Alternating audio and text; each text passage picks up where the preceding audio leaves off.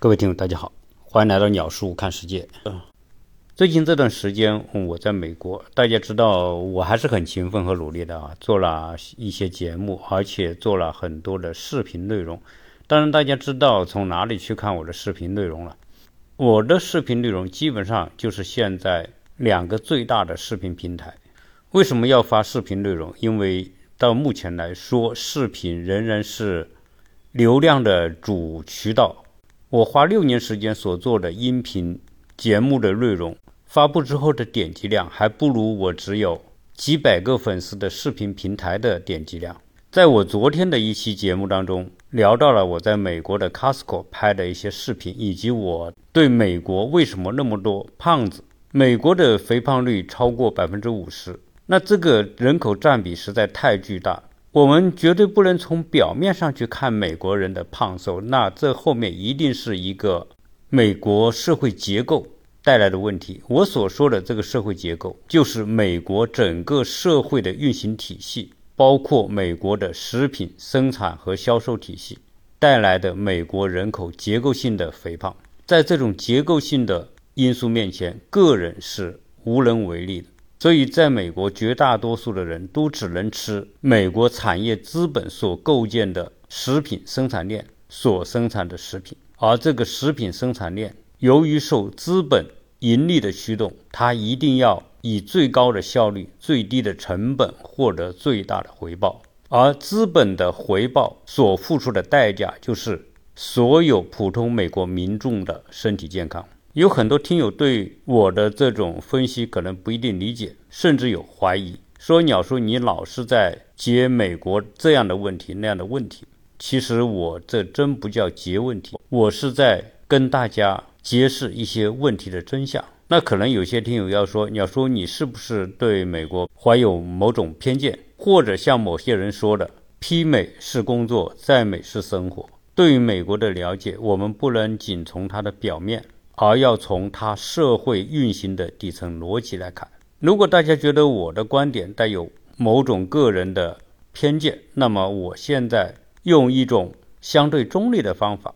来让大家了解美国食品所存在的结构性的问题。那这个中立从哪里体现呢？就是最近 ChatGPT 它可以回答你想问的任何问题，而 ChatGPT 所给出的答案是基于它在全网所收集的数据信息，通过分析整理给出的答案，在我的昨天的视频节目当中说到，全美国最大的连锁超市里面所卖的各种各样的食品，从肉类到包装的食品，从面包到石油，从各种甜品到各种蔬菜水果。你别看美国的超市食品非常的丰富。品牌也五花八门，成百上千个品牌，但其实这些品牌都是置于美国几大食品财团的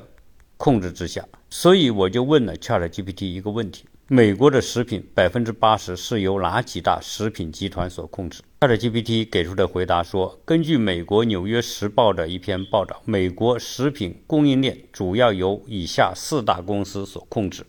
第一是雀巢公司，雀巢，我想中国人不陌生吧？当你走进中国的超市，雀巢可不仅有咖啡呀，雀巢公司生产的食品也是五花八门，所以我们对雀巢那个商标应该是非常熟悉。第二是美国的快进公司，它被称为世界上最大的食品加工和包装公司。第三大集团叫唐氏集团，第四家公司叫吉士利集团。这四家公司生产了大量的品牌产品，包括零食、糖果、饼干、肉类制品、饮料等等。根据报道，这些公司每年的收入都在数十亿美元以上。他们的规模和影响力对于美国的食品供应链和消费者来说都是非常重要的。那我现在继续问 ChatGPT：美国最大的食品公司是哪一家？ChatGPT 回答说。美国最大的食品公司是雀巢公司，它的总部位于瑞士，但是在全球范围内经营着许许多知名的食品品牌，如咖啡品牌、矿泉水品牌、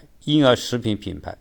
等等。此外，雀巢公司还在美国市场经营着多个品牌，包括巧克力棒、热口袋等等。而根据福布斯2021年的统计，全球500强排行榜中，雀巢位列第六十四位，是美国最大的食品公司。那我又问了下面的问题：据说美国食品生产中允许使用瘦肉精，为什么？ChatGPT 回答说，瘦肉精英文叫 lactopamine，是一种被用于促进猪、牛、羊等畜禽生长的饲料添加剂。它可以提高畜禽的体重、肌肉的质量和瘦肉率，从而提高生产效率。然而，在一些国家和地区，瘦肉精被认为可能对人体健康产生潜在风险。美国食品和药品监督局在2013年批准了瘦肉精在美国市场的使用，但仅限于安全浓度。根据 FDA 的规定，畜禽在出栏前必须停止使用瘦肉精，以确保。畜禽肉中的瘦肉精残留量在安全水平之内。美国农业部的立场是，使用瘦肉精是安全的，并且可以提高畜禽生产效率，降低生产成本，从而使得美国的肉类产品在国际市场上更有竞争力。然而，一些人担心瘦肉精可能会在肉类中残留，进而对人体健康产生潜在风险，因此许多国家和地区禁止或限制使用瘦肉精。我曾记得有一篇报道说，美国极力的想将它的肉类卖到全世界，包括卖到我国的台湾。但是台湾人听说这些肉是从美国进口的，结果他们全部抵制，因为台湾人都知道美国的肉类是使用瘦肉精的。但是台湾当局又不敢拒绝美国出口到台湾的肉类，最后导致这些肉类没人敢吃。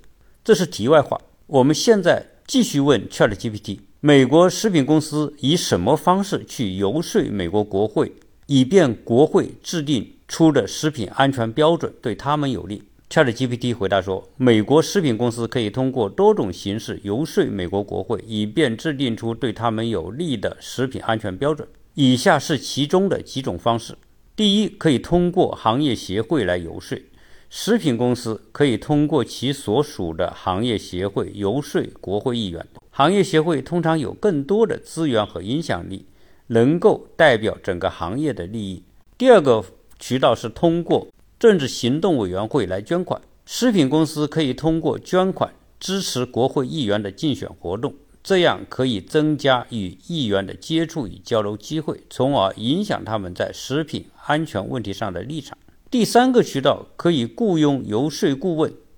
食品公司可以雇佣游说顾问或者游说公司，就相当于公关公司。这些顾问通常有丰富的经验和资源，可以帮助公司与国会议员建立联系，并影响他们的立场。第四，利用媒体来宣传。食品公司可以通过自己或者其他的组织在媒体上发布文章、广告或者新闻稿。宣传自己的观点和利益，从而引发公众和国会议员的关注。ChatGPT 继续说，这些游说方式虽然在美国合法，但也存在着滥用和潜在的腐败问题。因此，美国政府对于游说行业进行了一定的监管和规范。上面这些回答都是来自于 ChatGPT 的，可不是我信口开河。美国这些食品财团，他们有着雄厚的资金实力。又可以通过这么多的渠道来影响众多的国会议员，所以当国会议员要通过或者是反对某项法案的时候，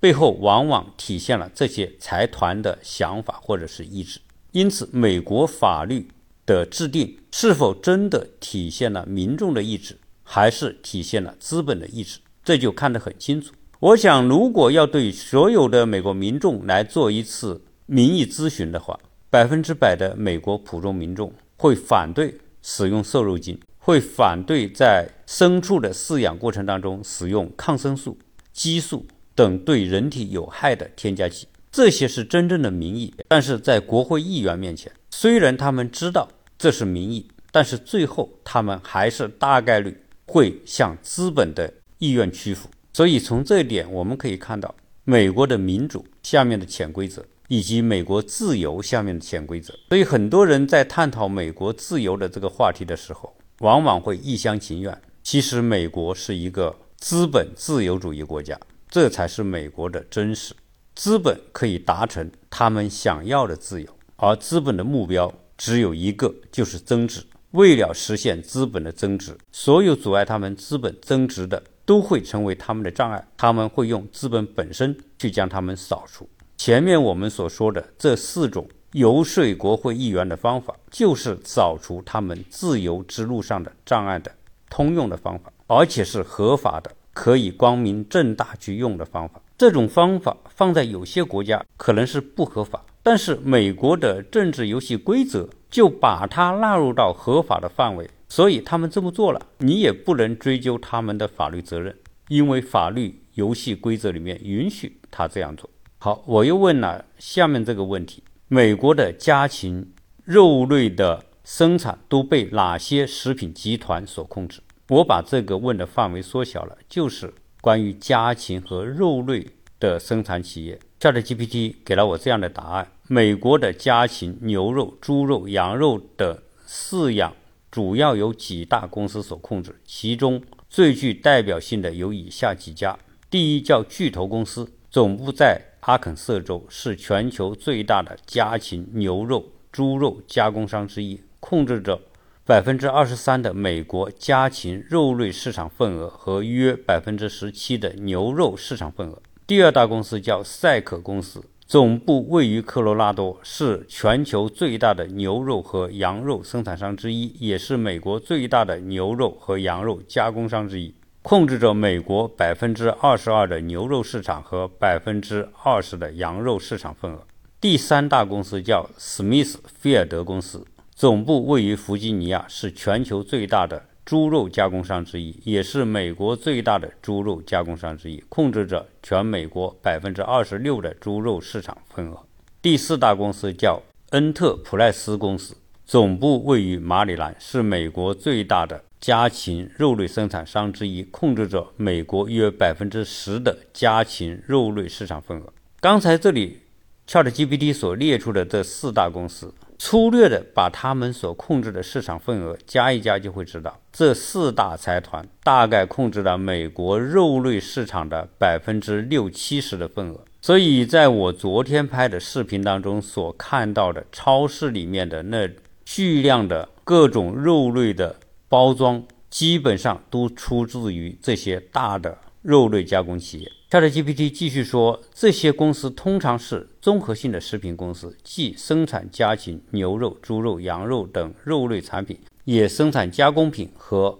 冷冻食品等其他食品产品。他们经营着非常多的品牌。这些公司对于美国肉类市场的控制程度非常大，因此他们的经营和行为对于美国肉类的生产、销售和价格等方面都有重大的影响。那我接着问了 ChatGPT 一个相关联的问题：这些肉类的主导企业为了提高肉类的产量和效率，那他们会使用哪些方法？ChatGPT 说，为了提高肉类的产量和生产效率，这些肉类生产公司会使用下面几种方法：第一是大规模的养殖，这些公司会采用大规模养殖的方式，以最大程度的提高产量。他们通常会在相对较小的空间内。养殖大量的家禽、牛、猪和羊等动物，并且采用自动化技术和高度标准化的管理方法来提高效率。为了促进动物生长和预防疾病，这些公司会给动物添加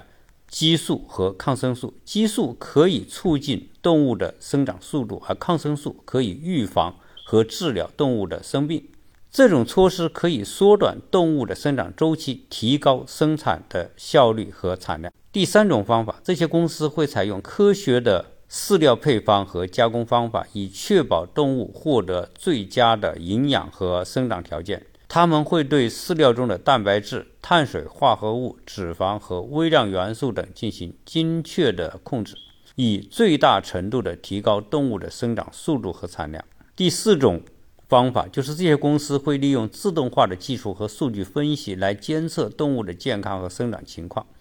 他们会使用传感器和监测设备来收集数据，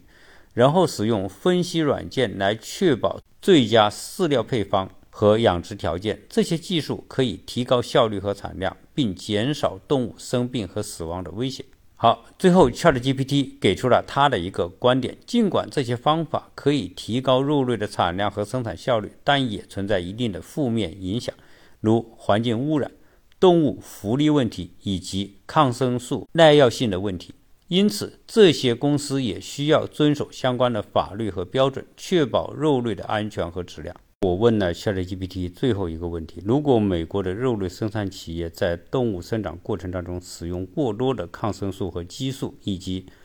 饲料配方，最后这些残留在肉类的抗生素和激素以及各种添加剂是否会危害食用者的健康？今天美国的。巨高的肥胖率和这个有没有关系？那 ChatGPT 的回答是：使用抗生素和激素等添加剂在肉类生产中是一个有争议的话题。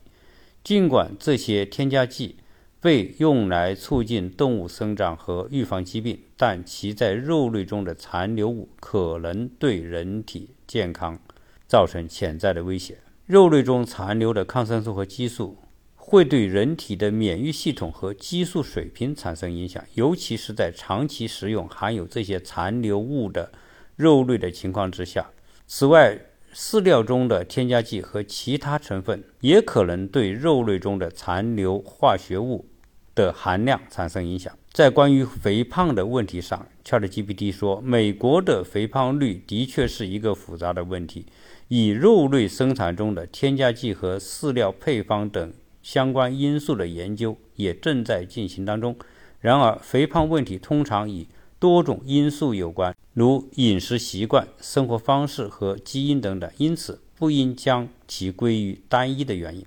所以，我在昨天视频当中所聊到的那些内容，如果大家有兴趣的话，可以去看一下。这个从某个角度可以揭示出美国这个社会运行的一些底层逻辑。也就是说，当我们观察美国这个社会的时候，很多现实为什么和当初的美想象会有这么多的不符？我们之所以要去研究美国社会运行的底层逻辑，就是为了看清未来美国的发展方向。如果底层逻辑不能改变，你今天所看到的美国各种各样的社会现象，包括美国大量的无家可归者的存在，美国的黑命贵运动。美国社会的撕裂、政治党派的对立，以及美国制造业空心化和今天你所看到的俄乌冲突、百溪管道爆炸事件等等等等，这一切都可以从美国社会的底层结构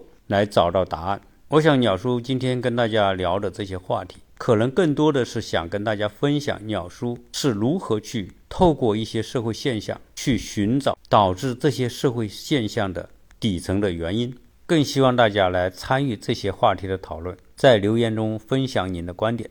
如果是新听友，请大家关注“鸟叔看世界”，也欢迎大家加入鸟叔的新米团。